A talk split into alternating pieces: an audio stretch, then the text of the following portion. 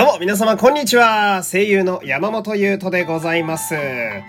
この回は、えー、緊急企画山本優斗とハンドルネームと題しましてね。えー、ネット上だったり、オンラインゲーム上で使うハンドルネーム、えー、自分でゲームのキャラクターを作ったりするときにつけるあの名前ですね。こちらのですね、山本優斗のそのハンドルネームの歴史をですね、えー、語っていこうという、どこの層に向けたかわからない、えー、企画の後編でございます。というわけで、一応ね、今のところ、あのー、私のハンドルネームの歴史だと、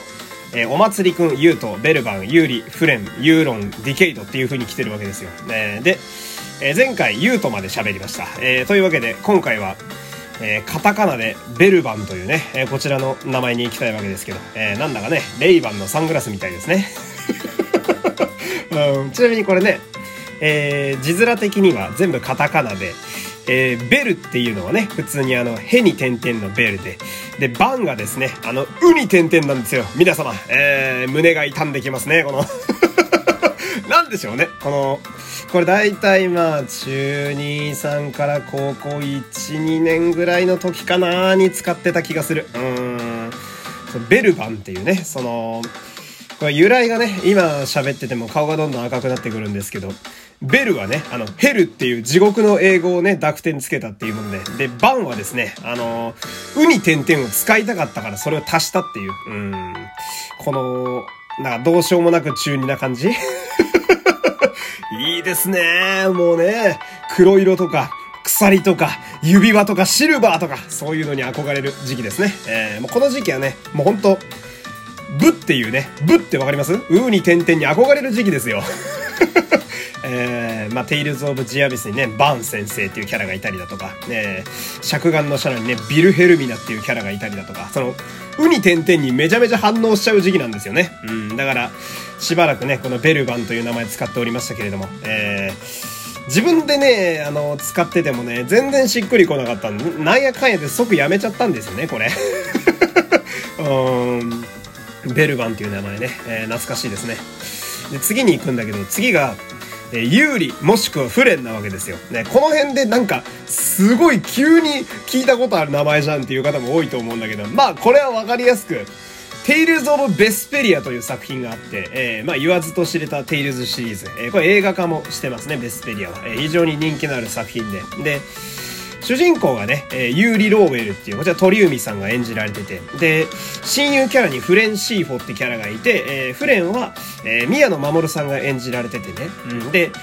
主人公のユーリと、そのひ、あのー、ヒロインちゃんは 親友のフレンは、あのー、光と影みたいに描かれてるわけですよ。えー、で、俺もその、テイルズ・オブ・ベスペリアにめっちゃくちゃハマってた時期で、あのテイルズと関係ないゲームとかでも名前をユーリかフレンで付けるようにしてたのよ。で、覚えてるのが、その、ポケモンがありますわね。えー、ポケモン。で、ポケモンってさ、大体バージョンが2つ発売されるんですよ。えー、今日くしくもあのダイヤモンドパールが、え、15周年を迎えてね、えー、そんな経ってんのかっていう驚愕ですけど ダイヤモンドパールとか、後でプラチナが出たりだとか、えー、いろんなこう、バージョンがポケモンって出るんだけど、2つ以上バージョンを買った時は、大体有利とフレンで名前を付けてましたね。えー、それこそ、確かプラチナが有利で、みたいな。うん、で、えー、ダイパどっちかがフレンだったような気がするわけですよ。えー、全然関係ないんだけどね、主人公にね。うん、でも有利ってそのぐらいかっこいい主人公でね。えーこの辺もでも考えてみたらやっぱ中二にすごいなってたような時期な気がしますね。うん、中二病というか。うん、やっぱ残光老栄人とか言いたいもんね。うん、総流レンガさんとか言いたくなる時期ですね。今でも言いたいんだけど。えー、そんな感じでね。で、次につき始めた名前がね、これはだいたい二十歳ぐらいかな。ひらがなでユーロンっていう名前になるわけですよ。ね、なんか、急になんでしょうね。急になんか SNS のアカウント名というか 急に、なんだろう、なんかすごいネットに順応し始めた青年って感じの名前になってるけど、えー、ひらがなでユーロンですね。えー、で、これはね、この辺りから私東京に出てきてるんですよ。えー、まあ、福井という田舎を経てですね、東京に来るわけなんだけど、あのー、東京って深夜アニメがめちゃめちゃ見られるんだよね。うん。その、まあ、チャンネルが山ほどあるし、東京 MX とかあるから、やっぱその辺を見始めるわけですよ。この辺りからまあ、だんだんこうオタクになっていくわけなんだけどさ。で、まあ、福井に行った時も、そういうの好きっちゃ好きだったんだけど、なかなかチャンネルが少なくてね、福井って。あの、地元の福井が。えー、NHK2 つと、えー、フジテレビと日テレしか映んないの、基本的に。だから、アニメなんてまず見れなかったわけですよ。えー、で、まあ、うん、ラノベとかで埋めてた感じだったんだよね。で、それが東京に来てアニメを見出すとさ、あのー、まあ、それこそ、ラノベのアニメを見出すわけなんだけど、なんかね、この時期からね、その中二病というか、バトルものとかよりは、ゆるいアニメにはまり出すんだよね。なんかゆるいアニメの、を見てるとなんかいいみたいな、ステータスみたいなのちょっと思い始める時期で、うん、ゆるゆりとかさ、あの、これ俺、履歴書とかで、その声優のオーディションとかの履歴書でいつも書くときにさ、おかしい、んん？ってよく突っ込まれるんだけど、その、好きなアニメって書く欄があんのよ。うん。で、俺は、うーんって悩んだら、だいたい、えー、遊戯王 5Ds ゆるゆり、ジョジョの奇妙な冒険って書くのね。その、作画が途中で変わりすぎるだろってツッコミを大体受けるのね、その まあ、遊戯王 5Ds はその、なんだろう、少年漫画的なさ、いわゆるジャンプアニメな絵柄なわけだけど、遊戯王だし、なんだけど、ゆるゆりで、その、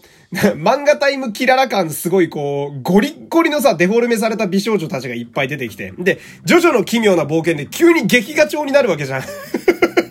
どうなってんだよみたいなツッコミをね、あ面接の時よく受けたりして。まあまあそれはいいんだけど。だからその、ゆるゆりとか好きになっていくわけよ。えー、で、そうすると、その、大体名前も緩いんだよね。その、そういうキャラって。ひらがなの名前が結構多くて。だからその、ユーロンみたいな、その、ユートっていう本名に対してちょっと緩い要素を足したくなってくるわけよ。えー、その、深夜アニメの中でも特に美少女たくさんのやつにハマり出すと大体みんなこういう可愛いひらがなの名前を付けがちなのよ。特に男のオタクは。ゆるい感を出すっていうね。うん。で、今ね、このラジオを聴いてくださってる方でね、このユーロンの時代から付き合ってくださってる、要は昔のネットのオタク仲間たちがまだね、その私の声優始めてからもついてきてくださって、今もラジオ聴いてくれてるすごい嬉しい仲間たちがいるわけなんだけど、そいつらは大体このユーロンの時代に合ってるんですよね。だから気がつけば結構長い付き合いだったりなんかしてね、えー、その中には結婚してるやつも出てきたりなんかして、えー、俺は何をやってるんでしょうか。まあまあそれはいいんだけどさ、えー、ひらがなのユーロン時代ですね。で、その次が、えー、まあ、これは現代ですね。現代に至る名前なんですが、えー、カタカナでディケイドですね。えー、まあ、今ではもう、ゲームの名前もそうだし、てかゲームの名前ばっかかな、つけるとしたら。うん、だとしても、ほぼ100%カタカナでディケイドっていう名前をつけてましたね。えー、で、私は、ネーミングセンスが壊滅的なので、その、世界観が緩いゲームでもね、全然ディケイドっていう名前をつけちゃうんですよ。まあ、例えば動物の森とかディケイド、こんばんはだもんだもん。その、すごい、なんつうの、めっちゃ攻撃力高そうな名前が混ざってんだよ。まあまあまあまあまあ、みたいな。で、今でもそのネーミングセンスで思い出すのがさ、なんだったっけな、あの、ひだまり族ってわかります？あの、顔が丸くてさ、ゆらゆらしてる。今だと車のなんか、フロント部分に飾るおもちゃとかのキャラクターで皆さん知ってるかなと思うんですけど、ひだまり族のね、昔ゲームキューブのゲームがあって、まあその、動物の森に近い感じかな、その、えー、家とか島とかをこう、巡る、まあゆるい感じのゲームなんだけど、それも確か名前付けられたのよ。で、俺、名前どうしようかな、みたいな。みんな結構なんか可愛い名前つけるの。お餅とかさ、うん、わらびとかつけるんだけど、俺、カタカナでライデンっていう名前だったからね。見た目めちゃくちゃ緩いのよ。もう絶対戦ったりなんてできないし、みたいな。その、ひだまり族だから、その、めちゃめちゃ緩い顔してんだけど、名前がカタカナでライデンなのね。そのみんな名前がさ、なんか、もうあのー、フォントで言うと、丸っこいフォントな感じの名前してるのに、俺だけ漢字もみてえな名前つけてる筆文字みたいな。ライデンみたいな。うん。で、その時一緒に遊んでた新井くんの言葉が今でも忘れられないんだけど、その、ネーミングセンスが死んでるなって言われたのよ。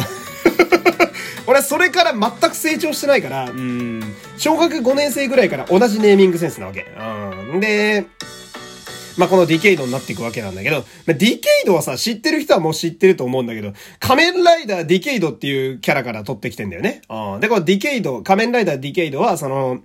あらゆる仮面ライダーの世界を旅できて、かつ、すべての仮面ライダーの力がある程度無条件で使えるっていう超絶最強のチートライダーなのよ。戦わせたら一番強いみたいな。で、そっから来てるわけなんだけど、そのいろんな世界に行けるっていうとこをね、え気に入って撮ってるわけなんだけど、冷静に考えると、その、今が一番中二っぽいんだよね。だって、ディケイドって最強のキャラなわけだから、え最強を自ら名乗ってるわけだからね。俺だって、ディケイドっていう名前でモンハンやってましたからね。今でもやってるよ、モンハンライズ。うん、まあ、そのディケイドっていうね、最強の名前を名乗ってる割にはオンラインに行くとね、結構あっさり死んだりするんだけど。でね、やっぱディケイドってみんな好きなキャラだからさ、結構被るのね。一回、モンハンライズでね、オンラインゲームやった時にね、あの、4人まで一緒に戦えるんですけど、えー、4人中3人ディケイドだったことあるから。いや、最強のライダー集まりすぎてるだろ、みたいな。うん。で、しかもそれで全滅したからね。勝たなきゃダメだろ、この名前だったら、みたいな。ね、あったりなんかするわけなんだけど。というわけでね、えー、あの、誰得な企画をやらせていただきましたけど、まあ私のね、えー、オンラインでの名前という、えー、こちらのね、歴史に絞って喋ったという、えー、たまにはこういうよくわからん回もやってみたくなるので、えー、またね、こういうことがあればお付き合いいただければと思います。そして、オンラインゲームでね、ディケイドという名前を見かけた時はですね、えー、皆様ぜひ、えー、優しくしてください。そして、対戦ゲームだったら手加減をしてください。えー、というわけで、えー、私は満足しました。なわけで、えー、今日も最後までお付き合いありがとうございました。山本優斗でした。また明日さよなら